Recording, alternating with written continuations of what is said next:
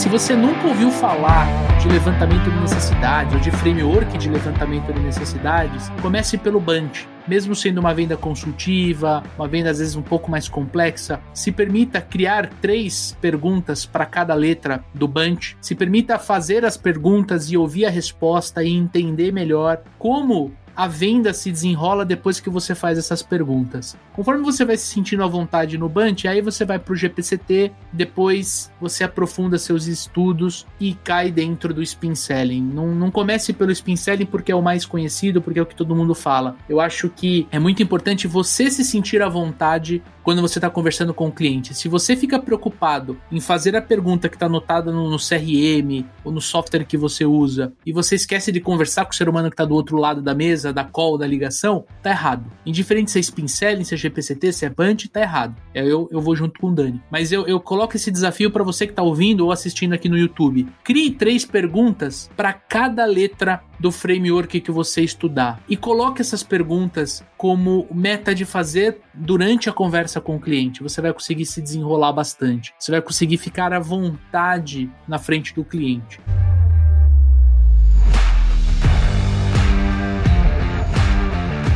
Olá, super vendedores, tudo bem? Estamos começando mais um episódio do Papo de Vendedor. O meu, o seu, o nosso podcast de vendas, gestão de vendas e liderança. É um podcast que fala sobre o dia a dia dos super vendedores nesse nosso Brasilzão. Você já me conhece, eu sou o Leandro Munhoz e aqui comigo está ele, Daniel Mestre. E aí, pessoal, como é que tá essa força? Daniel Mestre, hoje episódio mais técnico. Sim, sim, sim, senhoras e senhores, estamos trazendo um conteúdo mais técnico, conteúdo voltado a levantamento de necessidades, fugindo um pouquinho dessa trilha mais comportamental dessa nossa terceira temporada, justamente por ser um dos temas mais importantes na venda consultiva. Certo, Dani? É uma etapa, né, da venda consultiva aí, o levantamento de necessidades, né? Que, meu, dali para frente, né, se você fez mal feito o levantamento de necessidade, você vai pegar uma estrada esburacada até fechamento, cara, se fechar. Exatamente, é só objeção na cara. É isso aí, cara. Quando a gente levanta a necessidade direitinho, a gente consegue se conectar melhor com o cliente, entender necessidade, entender dor, a gente consegue fazer proposta melhor, a gente consegue antecipar a objeção, a gente consegue gerar valor, a gente consegue é, agregar, mostrar para o cliente resultado, transformação e tudo mais com certeza os vendedores que nos ouvem aí, que gostam dessa etapa, eles sabem da importância. Cara, vale a pena você dedicar uma meia horinha a mais para levantar a necessidade corretamente, que é esse tempo dedicado, né, investido aí em ouvir o cliente, ele volta para você no final ali com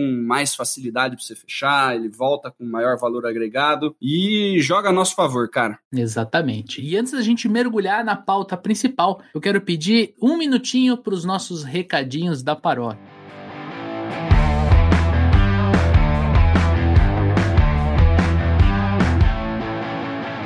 Este podcast é trazido para você pelos Super Vendedores. Os Super Vendedores é uma consultoria de recrutamento, seleção e treinamento de força de vendas. Portanto, se você é o dono da empresa, diretor ou gerente comercial e precisa de ajuda para expandir ou treinar o time de vendas, escreva para nós no contato@supervendedores.com.br. Será um prazer agendar uma reunião com você e entender como nós podemos ajudar você a ter, a construir um time de alta performance e vendas. Agora, se você é como eu e Daniel Mestre, vendedor, vendedora, quero fazer o convite para você conhecer o nosso treinamento online, como se transformar em um super vendedor e uma super vendedora, uma verdadeira formação para o profissional de vendas moderno, aquele que vende de forma consultiva, aquele que cativa não só o bolso, mas o coração, a mente do seu cliente, que cria uma carteira de clientes, uma carteira de amigos e que vende com muita prosperidade, com muita abundância e muito sucesso. Tem link na publicação deste podcast.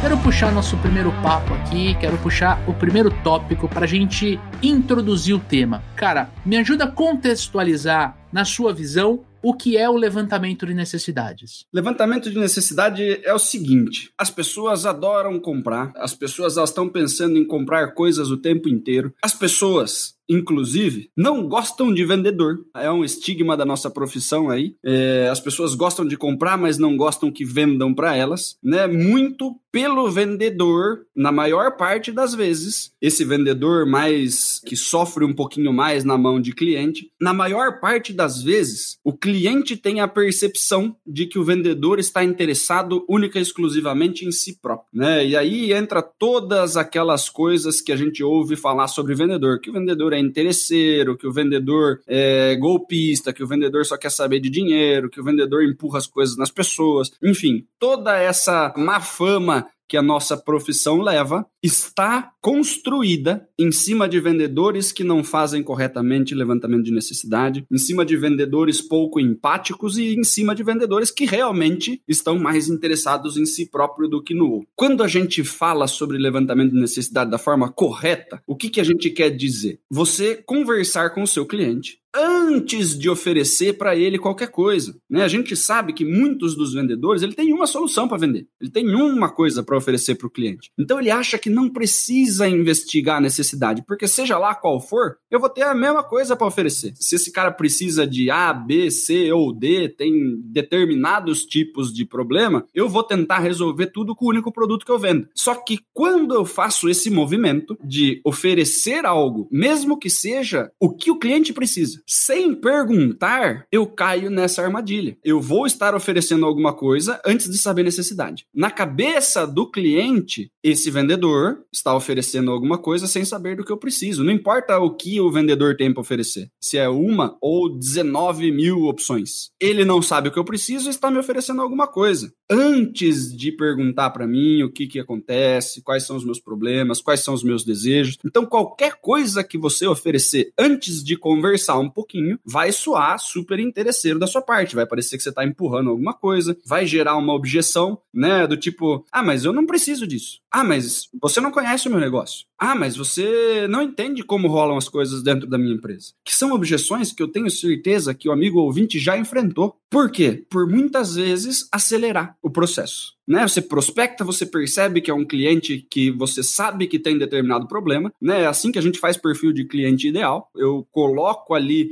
características de cliente que, quando somadas, eu entendo que esse cara, na maior parte das vezes, sofre de alguma coisa que eu consigo ajudar. Aí eu vou, entro nessa empresa que eu imagino que tenha esse problema e eu ofereço a minha solução antes de saber de fato, e daí saber de fato é sair da boca do cliente eu ofereço antes do cliente falar que ele precisa. E daí ele acha que eu sou presunçoso, ele acha que a gente está oferecendo coisa que ele não precisa. Ele muitas vezes pode não ter a percepção tão aguda do problema e aí ele não vê tanto valor agregado na nossa solução, né? Ele acha que eu estou empurrando coisa, ele acha que a gente é metido, que a gente acha que entende de tudo, enfim, todas essas coisas que vendedores e consultores acabam ouvindo por pular a etapa de levantamento de necessidade. Então, essa etapa é super importante por quê? Porque você vai fazendo perguntas, né?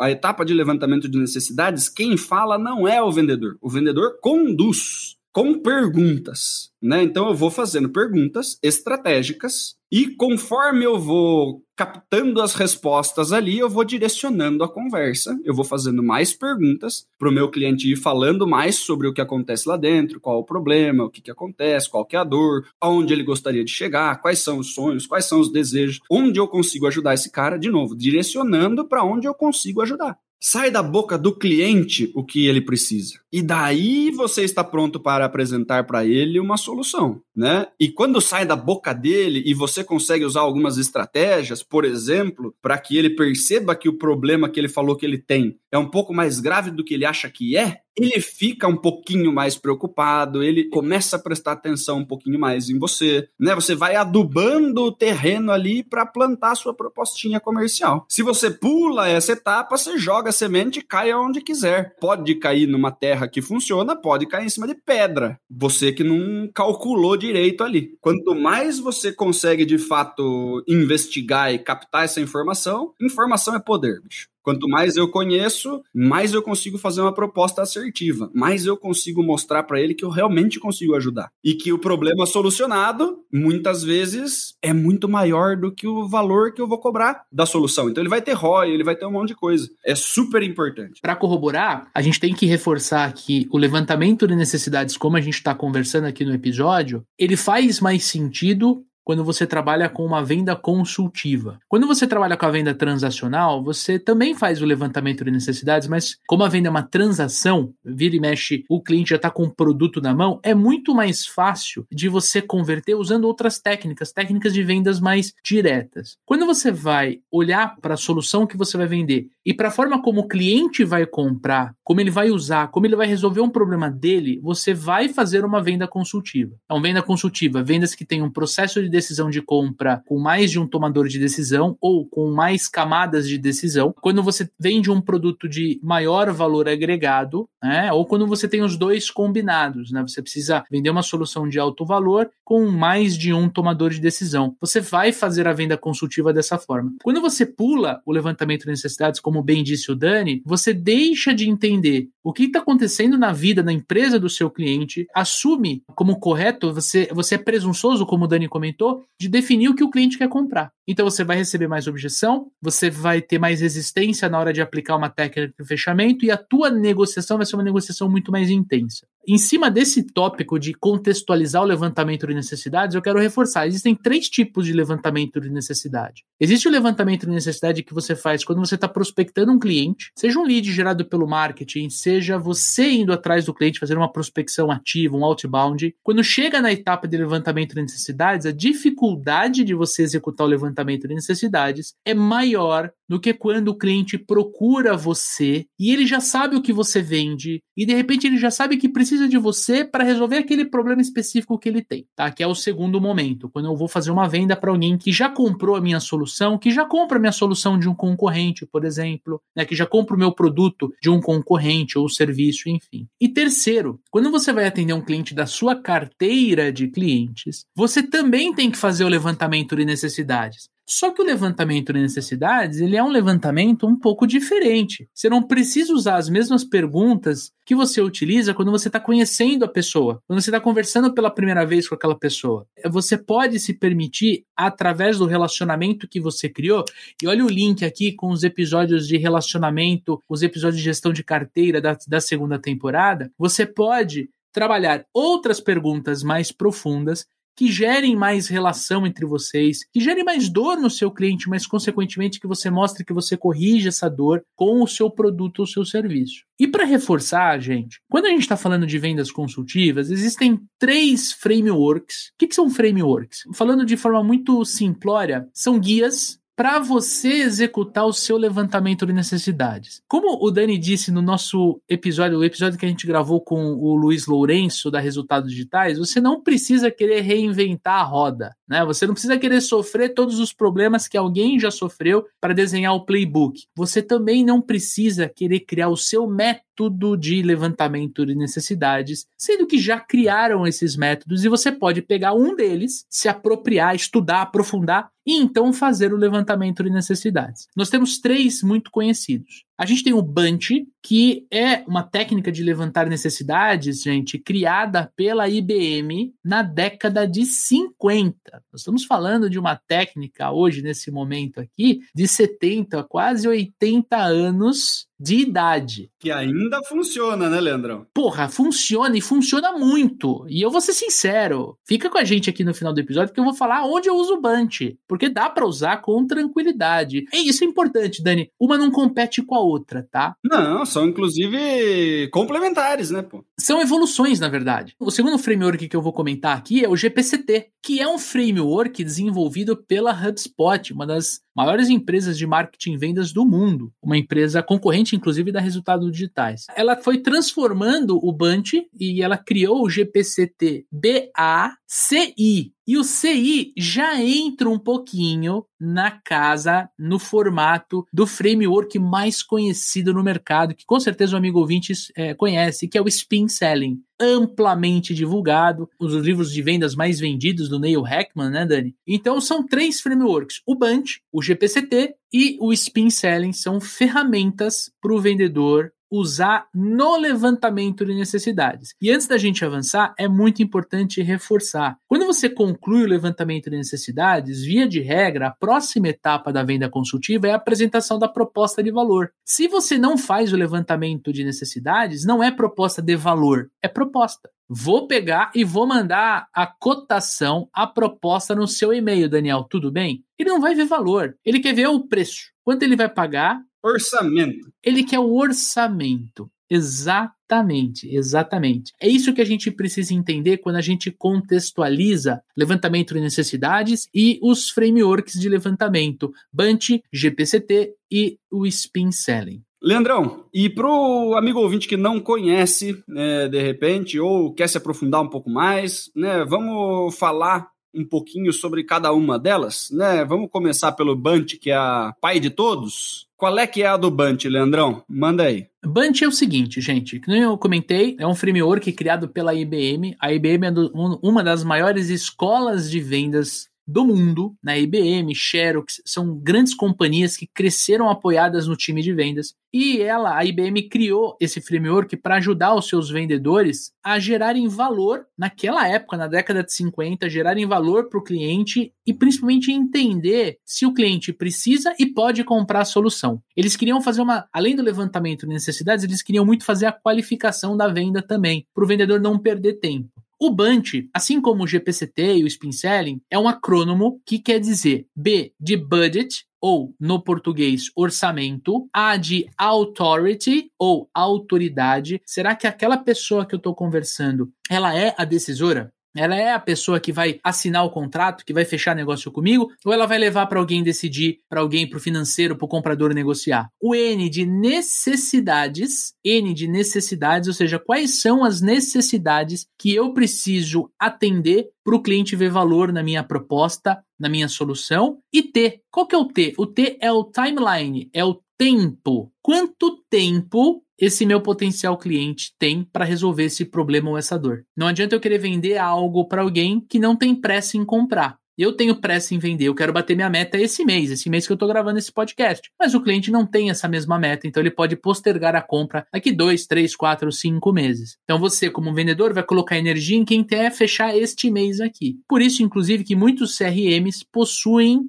uma informação dentro do painel chamada data de previsão de fechamento, justamente por causa do T de tempo, de timeline. Como é que a gente usa isso? O Bunch, ele é muito um framework muito focado no vendedor. Eu preciso pegar algumas informações para eu qualificar melhor a minha venda, para eu saber se eu avanço ou não e como eu avanço. Eu vou usar o Bunch em vendas consultivas, mas de menor complexidade. Muito importante você entender o conceito de complexidade. Quando eu vou vender um RP, ou quando eu vou vender um plano de saúde para uma empresa de grande porte, eu estou fazendo uma venda extremamente complexa, que eu vou envolver vários departamentos, eu vou envolver vários cargos, vários profissionais. Se der errado, podem ter suas cabeças roladas, por exemplo. Então é uma venda de alta complexidade. O ciclo dela é longo. São várias tomadas de decisão até o sim, assinatura de contrato. Agora, vamos lá. Quando eu estou comprando, por exemplo, um treinamento de vendas, preciso eu, como, como vendedor, quero treinar vendas, eu vou olhar duas, três opções. Claro que você vai olhar o dos super vendedores. Quando você recebe o contato do vendedor, o vendedor vai fazer uma venda consultiva, mas não necessariamente é uma venda complexa, porque é você que vai tomar a decisão, percebe? Não é tão complexo quanto trocar um software, quanto por exemplo, você comprar uma casa. Quando você vai comprar uma casa, é uma decisão complexa. Você vai mexer com tudo na sua vida, desde a mudança até o financiamento. Vou financiar em 5, 10, 15, 20, 30 anos. Vou dar entrada, vou, vou fazer permuta. Quer dizer, são várias variáveis que acabam influenciando o fechamento da venda. Então você vai usar o Bunch justamente quando você tem uma venda consultiva, mas de baixa complexidade. Para o vendedor entender o porquê é interessante ele seguir esse tipo de, de framework. Cara, vamos lá, são quatro coisas: o budget, o orçamento, a autoridade, as necessidades e o tempo. Se você está conversando com alguém, você toca no assunto de, de dinheiro o cara já sinaliza que vai precisar levantar dinheiro, que é uma coisa que vai ser difícil e tal, tal, tal, ou que ele já tem um budget e não está nem perto do, do, do, valor que você costumeiramente vende o seu, a sua solução e tudo mais. Cara, luz amarela luz amarela. Ou você vai ter que fazer um monte de coisa, dar um monte de desconto, tirar um monte de coisa, talvez não conseguir satisfazer a necessidade do cara corretamente, porque ele não tem porte, de repente, para comprar a sua solução. Eu adoraria comprar um super carrão esporte, não sei o que lá. Eu vou na loja, o cara fica tentando me vender duas horas, me manda mensagem, me fica me nutrindo de coisa durante dois meses, eu falo assim, cara, não tenho dinheiro não. Olha o tempo que esse cara perdeu porque não fez uma pergunta simples, né, de qualificação, de repente. Autoridade, cara, às vezes a gente vê vendedores, né, batendo, batendo, batendo, batendo, marcando reunião, conversando, meu, muito tempo, muito tempo com pessoas erradas. Essas pessoas erradas, elas gostam disso, né? O cara de dentro da empresa que não é o tomador de decisão, ele se sente super importante, fingindo que ele é ele vai dar corda pro vendedor, ele vai fingir toda aquela autoridade. No final das contas, quando você precisa avançar, ele vai falar assim: ah, então, vou levar isso para quem realmente decide, eu não consigo tomar essa decisão sozinho. Você tinha que ter perguntado isso na primeira reunião para convidar o gestor desse cara para participar, para chamar o cara do financeiro para estar na reunião. Tudo o que você fez pode ter sido perdido, porque você estava conversando com a pessoa errada. De novo, essa metodologia serve para saber se você está agindo nos clientes certos. Se o cara não tem dinheiro, esquece. Vai procurar vender para quem consegue te pagar. Se o cara não é o cara que toma a decisão, pergunta para ele quem é e chama a pessoa para participar. Não tô falando pra você tirar o cara da reunião. Fala assim, ó, dá pra você chamar o cara do financeiro para ouvir junto? Necessidade, de novo, se você oferecer alguma coisa sem saber se o cara precisa ou não, você vai sofrer objeções no futuro. E tempo, né? A última, de tempo. Às vezes você está, como o Leandro falou, no final do mês tentando acelerar e não sei o quê, e esse cara, ele tá sem pressa nenhuma. Ele vai cotar com cinco empresas, tá no planejamento anual dele, fazer esse negócio em outubro, nós estamos em fevereiro. O cara está absolutamente tranquilo. Pode deixar ele para quando você tiver melhor. Pega o seu fim do mês e vai para cima de quem tá quase fechando com você. Né? Se ele vai fechar em outubro, põe uns, um follow-up lá no CRM para conversar com ele mais pro meio do ano. Você tendo essas informações, você faz gestão melhor do seu tempo. Você não fica gastando cartucho com quem não precisa. Guarda o que você tem de escasso, que é o seu tempo, o seu esforço, para focar em quem vai conseguir te trazer resultado. A gente vê todos os dias vendedores fazendo esforços enormes em empresas que não têm dinheiro para comprar solução, mas dão atenção. Tem autoridade, tem tudo, mas não tem dinheiro, né?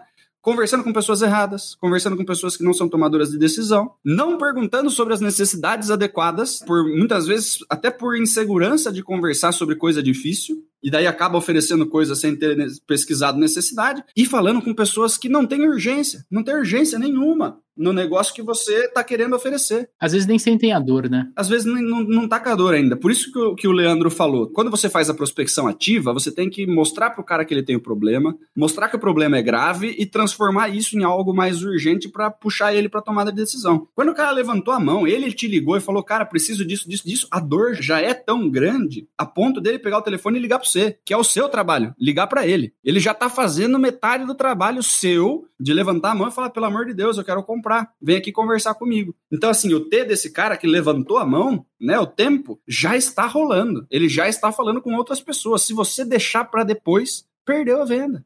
É isso mesmo. E aí, Leandrão, vamos pro próximo? Então vamos falar do GPCT. O GPCT é um framework criado pelo Mark Roberge na época que ele trabalhava como diretor de vendas da HubSpot, uma das maiores empresas norte-americanas de automação de marketing e vendas. O GPCT ele é uma espécie de evolução do Bunch. Por quê? No Bunch, como eu disse, você, o vendedor está olhando muito para ele, as perguntas de qualificação, para ele entender qual é o cenário do outro lado da linha, do outro lado da call, do outro lado da mesa. O GPCT ele já é um framework muito mais orientado para a empresa, principalmente para o contato que você tem dentro daquela empresa. Por isso que a gente fala, por isso que a gente fala vendas consultivas B2B. Você consegue usar o GPCT melhor quando você está vendendo para outras empresas e fazendo uma venda consultiva. O Bunch você consegue vender para o cliente final. Estou vendendo aqui, por exemplo, um veículo. Posso usar o Bunch para fazer esse trabalho. Quando eu vou vender, por exemplo, um treinamento de vendas, um recrutamento e seleção, que é o nosso caso, a gente vai, a gente tende a usar mais o GPCT do que o Bunch. Vamos entender um pouquinho desse framework, né? Vamos entrar no, no que é. O GPCT é um acrônimo para as palavras goals, ou seja, objetivos, plans, planejamento, challenges, de desafios e T de timing. Perceba que ele está muito próximo do Bunch.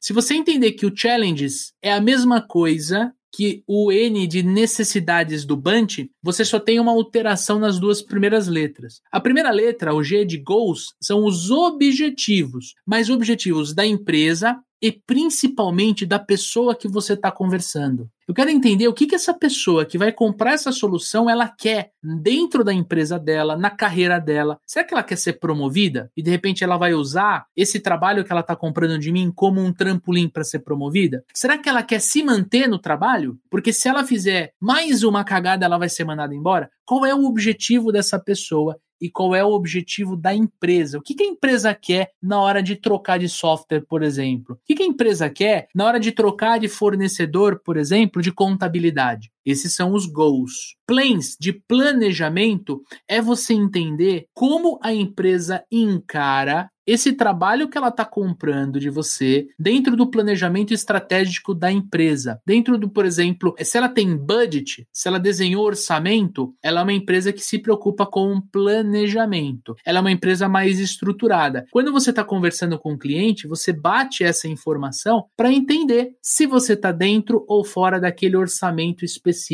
ou daquele planejamento específico da empresa. Só que, pessoal, esse framework também sofreu uma evolução. Quando a HubSpot ela foi olhando para a evolução do funil de vendas, foi olhando também para o nascimento do spin selling, houve uma evolução da técnica GPCT. E essa técnica ela evoluiu para GPCT BACI, onde na verdade você tem ali o mesmo início do acrônimo, e depois você tem o B de orçamento, de budget, o A de authority, ou seja, eu trago as duas letras do Bunch para dentro desse framework, e você tem dois novos elementos, que é o C de consequências ou consequências negativas e o I de implications ou implicações positivas, que se a gente parar para analisar friamente, são as duas letras finais do SPIN, né? Perguntas de implicação e perguntas de necessidade de solução. As consequências negativas do framework que a gente está citando aqui, do GPCT BACI, ele quer deixar a dor, aliás, ele quer deixar o problema que o cliente sente mais agudo. Ele quer transformar aquele problema numa dor, numa dor latente, algo que o cliente fale, pelo amor de Deus, eu quero comprar de você. E o I está atrelado a implicações positivas, está atrelado aos benefícios e vantagens que aquela empresa, que aquele profissional vai ter ao comprar a sua solução. Eu não estou aqui para confundir vocês. Eu acho que tanto o GPCT, que é a versão Pocket e a versão que a gente usa bastante aqui, quanto o GPCT-BA, até difícil de falar, né?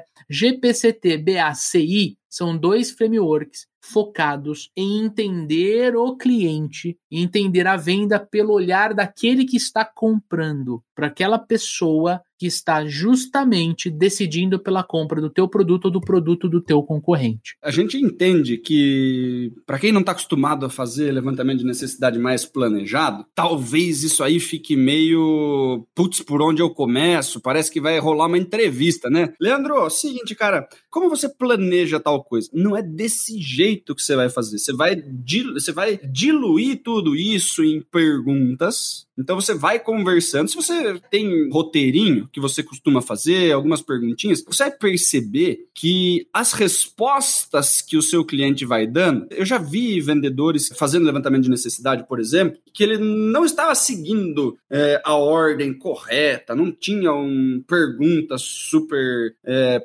planejadas e preparadas e tal. Mas o que, que ele faz? Você percebe nitidamente que ele ainda não tem o suficiente para fazer a proposta. E ele simplesmente continua dando corda pro cliente. Ele continua perguntando algumas coisas para ver se sai mais alguma coisa de informação e tal. E, e você vê nas anotações do vendedor que, tipo, as respostas que estão ali são respostas de quase tudo que ele precisava. Ao longo de uma conversa de levantamento de necessidade, é possível que o próprio cliente toque no assunto de preço, né? De orçamento e tal. É, é muito possível que ele levante a, a bandeira de quanto tempo ele tem para tomar essa decisão, né? Oi, cara, eu precisava que você me mandasse essa proposta aí até tal dia, porque eu vou ter uma reunião semana que vem, que a gente vai decidir isso, porque eu já queria começar em maio. Poxa, o o T tá aí, você não precisa perguntar nada. Mandar proposta até terça-feira, reunião semana seguinte, fazer follow-up e tal, início previsto maio. Você já tem isso daí, tipo, já resolvi o T. O que você precisa é olhar bastante para isso, né? Ouve esse episódio mais de uma vez, por exemplo, que você já vai internalizar grande parte disso. Quando eu li o Spin Selling, que é o próximo que a gente vai comentar,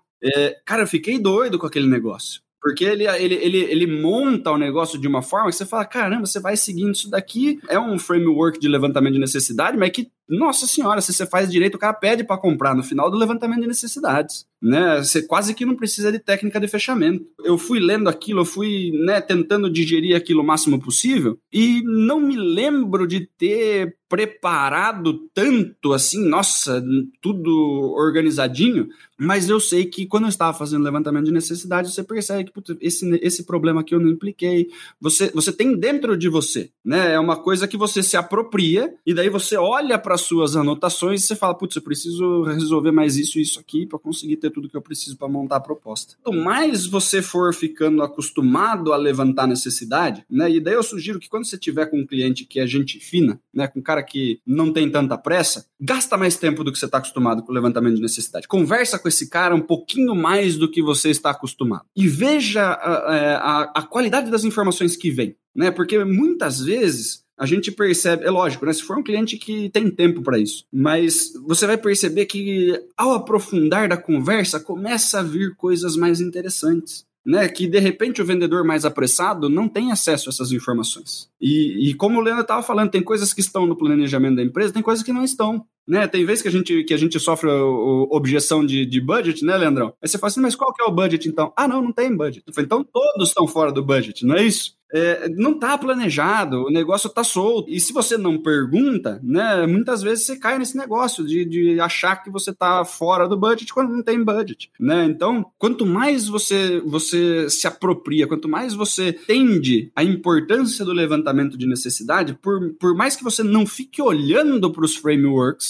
você entende que você precisa de mais informação. E quando você for olhar para a informação que está lá, você vai perceber que você preencheu quase tudo. Né? Muitas vezes, hora, de, na hora de você montar a proposta, você vai perceber: caramba, esqueci de perguntar sobre tempo, esqueci de perguntar sobre determinada coisa do planejamento. E aí você vai ter que ligar para o cliente de novo. Quando você tem que fazer isso uma vez, na próxima vez você fala, ui, tem que perguntar aquele negócio para não ter que ligar para o cliente de novo. É uma questão de você ir se acostumando. Se você tiver muito engessado, da mesma forma como a gente fala de script e roteiro, se você ficar engessado em cima do framework, vai parecer que você está entrevistando. E aí o cliente não se sente tão confortável. Né? Porque você parece um investigador, você parece o cara que veio da concorrência, você parece o cara da Receita Federal, né, Leandro? E aí o cara fala assim, tá meio esquisita essa conversa, eu queria bater papo, né? Eu queria explicar o que a gente quer né? E, o, e a pessoa, o vendedor tá lá meio que. Ele tá mais preocupado em fazer a pergunta do que entender a resposta, né? E isso acontece realmente quando a gente está começando, quando a gente está aprendendo. É natural isso, gente. É, é, você vai errar e, não, e se permite errar. É tentando que você vai aprender.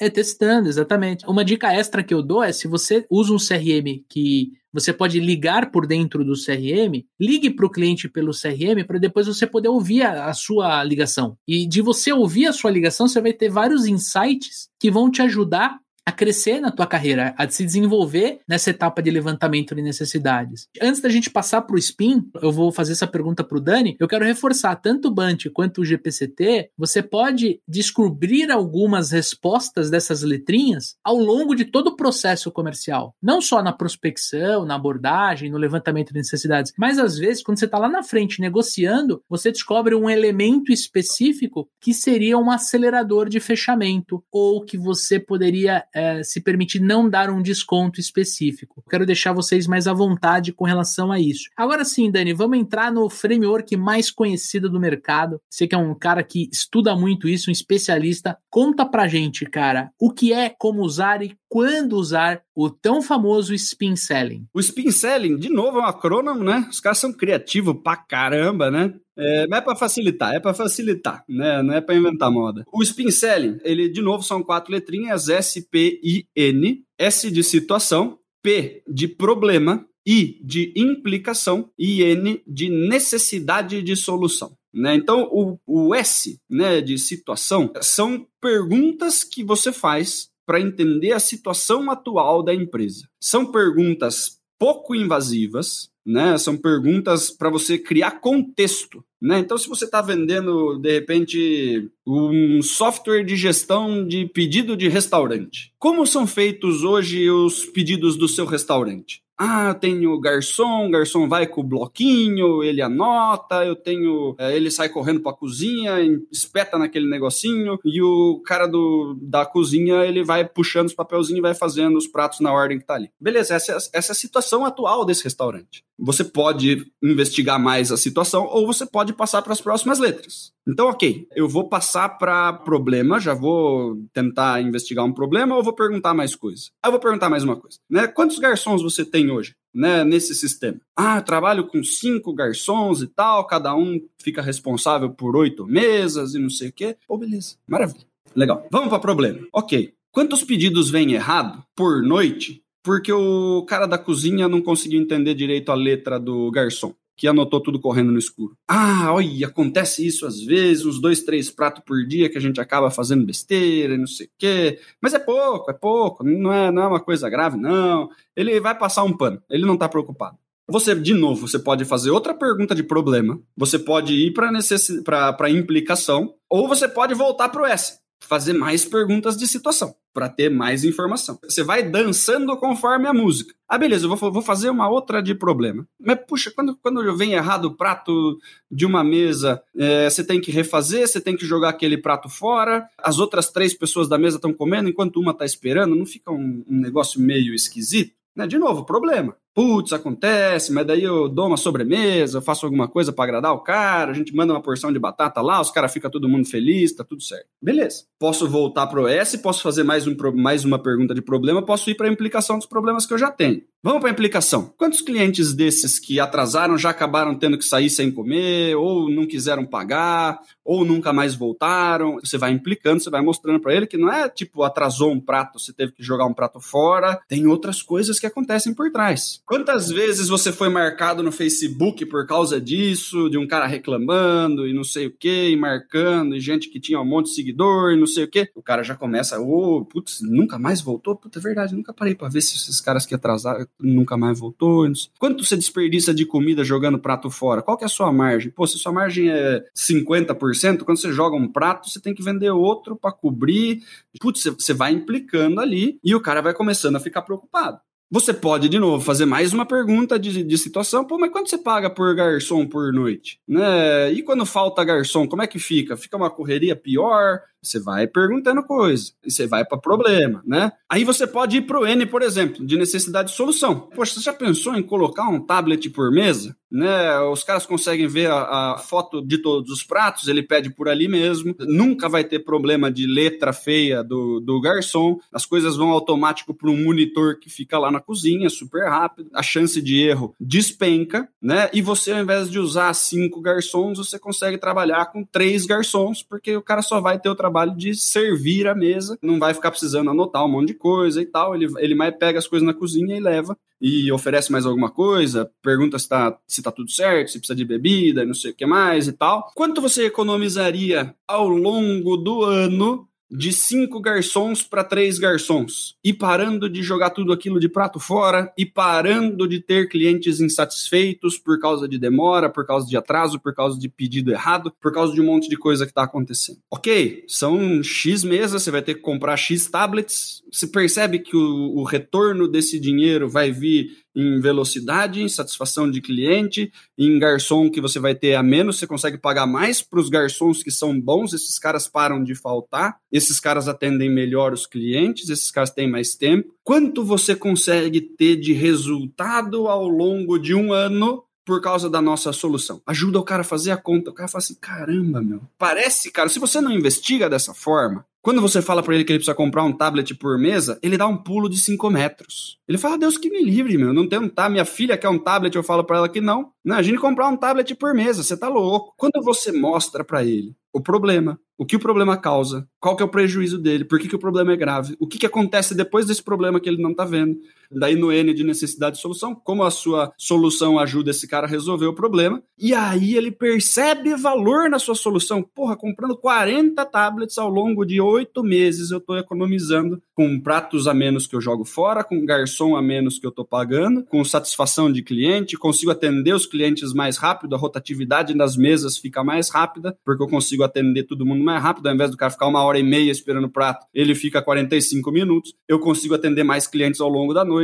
Cara, tudo isso entra na conta do ROI, né? E quando você mostra tudo isso, quando você começa a fazer as, as, perguntas de necessidade de solução que vai sair da boca do cliente, quanto você economizaria por ano pagando três garçons ao invés de cinco garçons todos os meses? Deixa sair da boca do cliente quanto ele economiza. Porque não é só o salário do garçom, tem o salário, as férias, 13 terceiro, 10% de gorjeta, um monte de coisa que está envolvido. Sai da boca do cliente, ele fala, caramba, eu nunca fiz essa conta, pera só um pouquinho. Ele faz, ele fica olhando pro papel, ele não tem nem coragem de olhar na sua cara. Ele já comprou. Por quê? Porque você fez o levantamento de necessidades correto. E, de novo, não tem como você fazer uma venda dessa sem perguntar quantos garçons ele tem, sem perguntar quanto tempo demora para as mesas serem atendidas, um monte de pergunta de situação que parecem perguntas totalmente simplesinhas e que, tipo, ah, nem, nem tem por que ficar falando isso, cara. Quantas mesas você tem? Quantas mesas você tem? É importante por causa do número de tablet, mas tem um monte de informação que parece irrelevante, mas quando você coloca na estrutura, isso transforma um valor gigantesco no final. E você percebe pelo exemplo que eu dei que o cliente teve que pensar para responder as perguntas do final. O I e o N são respostas mais difíceis dele dar, que talvez ele não tinha pensado. Talvez você está fazendo a pergunta para ele pela primeira vez. Ninguém nunca perguntou isso para ele. Quanto de dinheiro você está desperdiçando com pratos jogados fora? Quanto você tem que dar de batata, sorvete, não sei o que lá, para recuperar um cliente para ele nunca mais, para ele não deixar de frequentar o seu restaurante? Ou não sair falando mal, né? Quantas pessoas a mais você conseguiria atender por noite se a sua entrega e o seu sistema fosse X mais rápido? Tudo isso mostra para o cara que ele está atrasado, que tem coisa melhor no mercado. Né? E ele começa a fazer conta, se faz pergunta de necessidade de solução, ele começa a falar assim: caramba, meu, eu tô fazendo a conta aqui, esse cara tem uma coisa que eu preciso. Ele está falando para ele mesmo que ele precisa, não é o vendedor que está falando. Esse é o grande pulo do spin. Quando eu falei que quando você faz o levantamento de necessidades da forma correta, o cara pede para comprar, é disso que eu estou falando. Você investiga o problema, você implica o problema e você faz a pergunta para ele de como seria a vida dele se esse problema tivesse sido solucionado. Como seria a sua vida se você conseguisse atender uma rodada a mais de mesa no seu restaurante? Como, como, como seria a sua vida se você não jogasse comida fora? Como seria a sua vida se você não precisasse dar um monte de coisa de brinde para as pessoas? Como seria a sua vida pagando três garçons ao invés de não sei quantos garçons? Ele vai respondendo isso e fala: Minha vida seria maravilhosa, velho. Minha vida seria. Nossa Senhora, é a vida dos meus sonhos. Você fala assim: ó, tá aqui o meu sistema. Compra. Percebe? Né? Levantamento de necessidade, cara. Você não precisa nem fazer fechamento direito. Então, esse é o valor do negócio, né, Leandrão? Exatamente. E, assim, fazer um alerta, tá? O spin selling, na nossa visão, ele é um framework que, como o Dani muito bem descreveu, maravilhoso. Você consegue,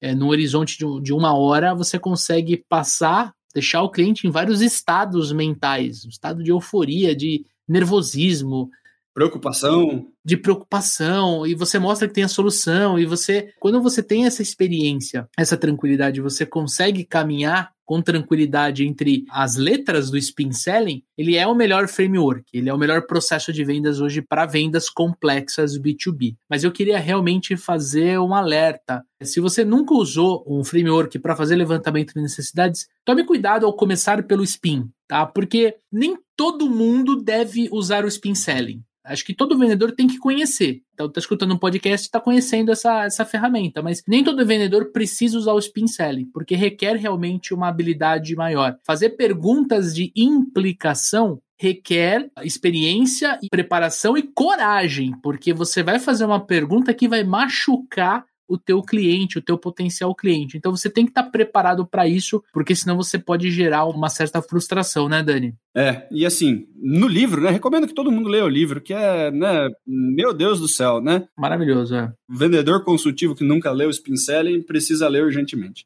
As perguntas de situação e problema são fáceis de fazer. As de implicação são perguntas doloridas. Dependendo da forma como você faz, inclusive da tonalidade que você usa, soa como ameaça. Você pode ofender o cliente, né? Você pode ofender o cliente fazendo uma pergunta de forma errada. E você, se você não se preparar antes, porque você sabe o que você vende. Se você sabe o que você vende, você sabe que tipo de problema o cliente tem que é bom para você. Você precisa entender qual que é a implicação desse problema para poder fazer uma pergunta para que isso saia da boca dele. Né? Então, se você deixar para tentar pensar numa pergunta dessa na hora, talvez você não consiga. Né? Então, é uma coisa que requer uma preparação prévia ali. No próprio livro, o autor fala que os vendedores mais bem-sucedidos passam muito tempo fazendo pergunta de, de implicação e de necessidade de solução. Né? E os vendedores menos bem-sucedidos, eles passam tempo demais falando sobre situação e não entra tanto em problema. Né? Daí,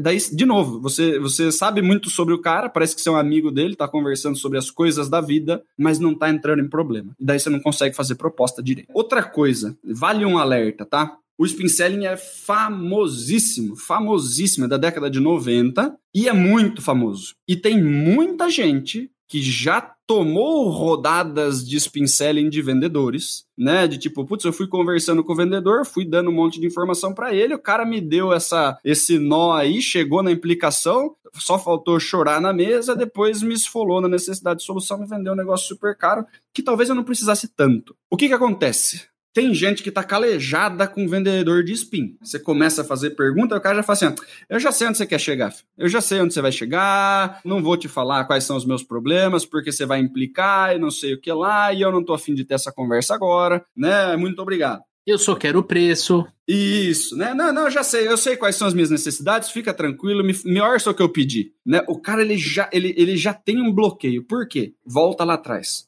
As pessoas não gostam de vendedores. Quando o, o, cliente percebe que o vendedor está ligeiramente mal intencionado ou não conseguiu conquistar confiança, não conseguiu conquistar o direito de fazer pergunta, né? É, é um cara que não tem tanta abertura com você e está fazendo pergunta que não devia, a chance de você tomar uma, uma cortada, uma indireta ali é grande. O cara nunca te viu na frente, você está perguntando coisa de orçamento para ele e tudo mais. Existem clientes que estão mais calejados. Ele percebe, ele conhece, talvez não conheça com, com, com nomes, mas ele entende o caminho que você está seguindo, aquele caminhozinho.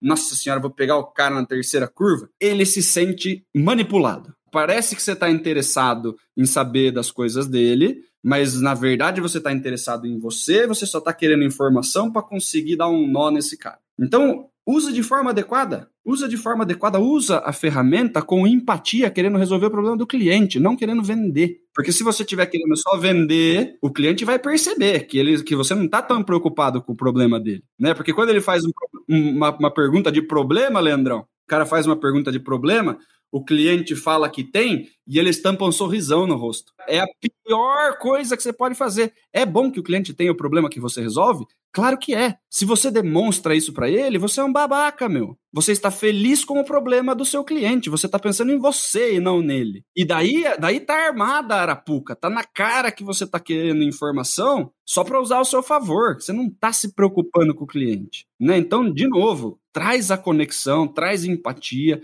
mostra que você está do lado dele. Ele falou que você tem um problema, você faz assim, caramba, bicho, até, putz, que, né?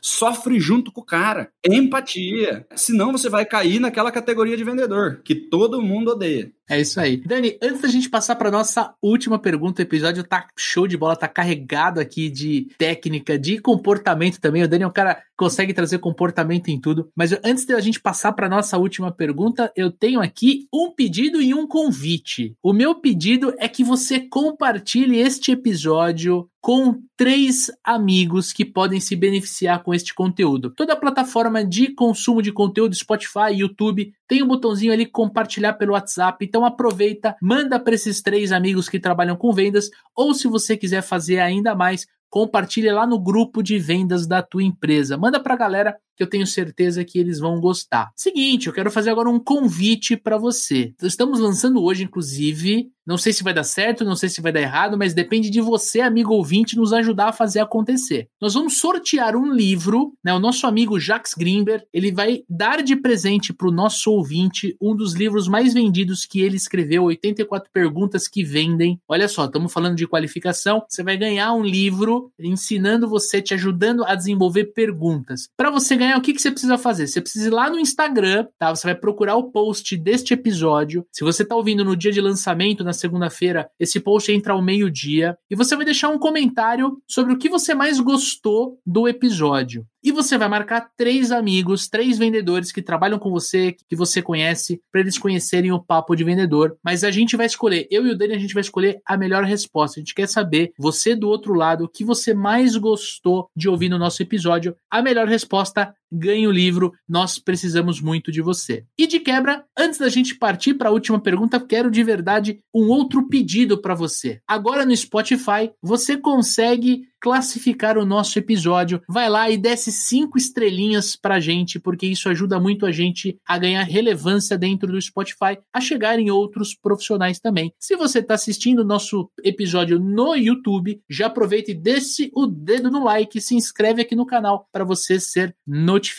pela própria plataforma. É isso aí, né? Livrão com 84 perguntas prontas, velho. Que é mais do que isso. É só fazer. Um abraço pro Jax Grimber. O Jax, um amigo querido, gravou episódio sobre pós-venda na nossa primeira temporada, quando a gente estava começando. O Jax nos acompanha. Um abração para você, meu querido. Grande Jax Grimber.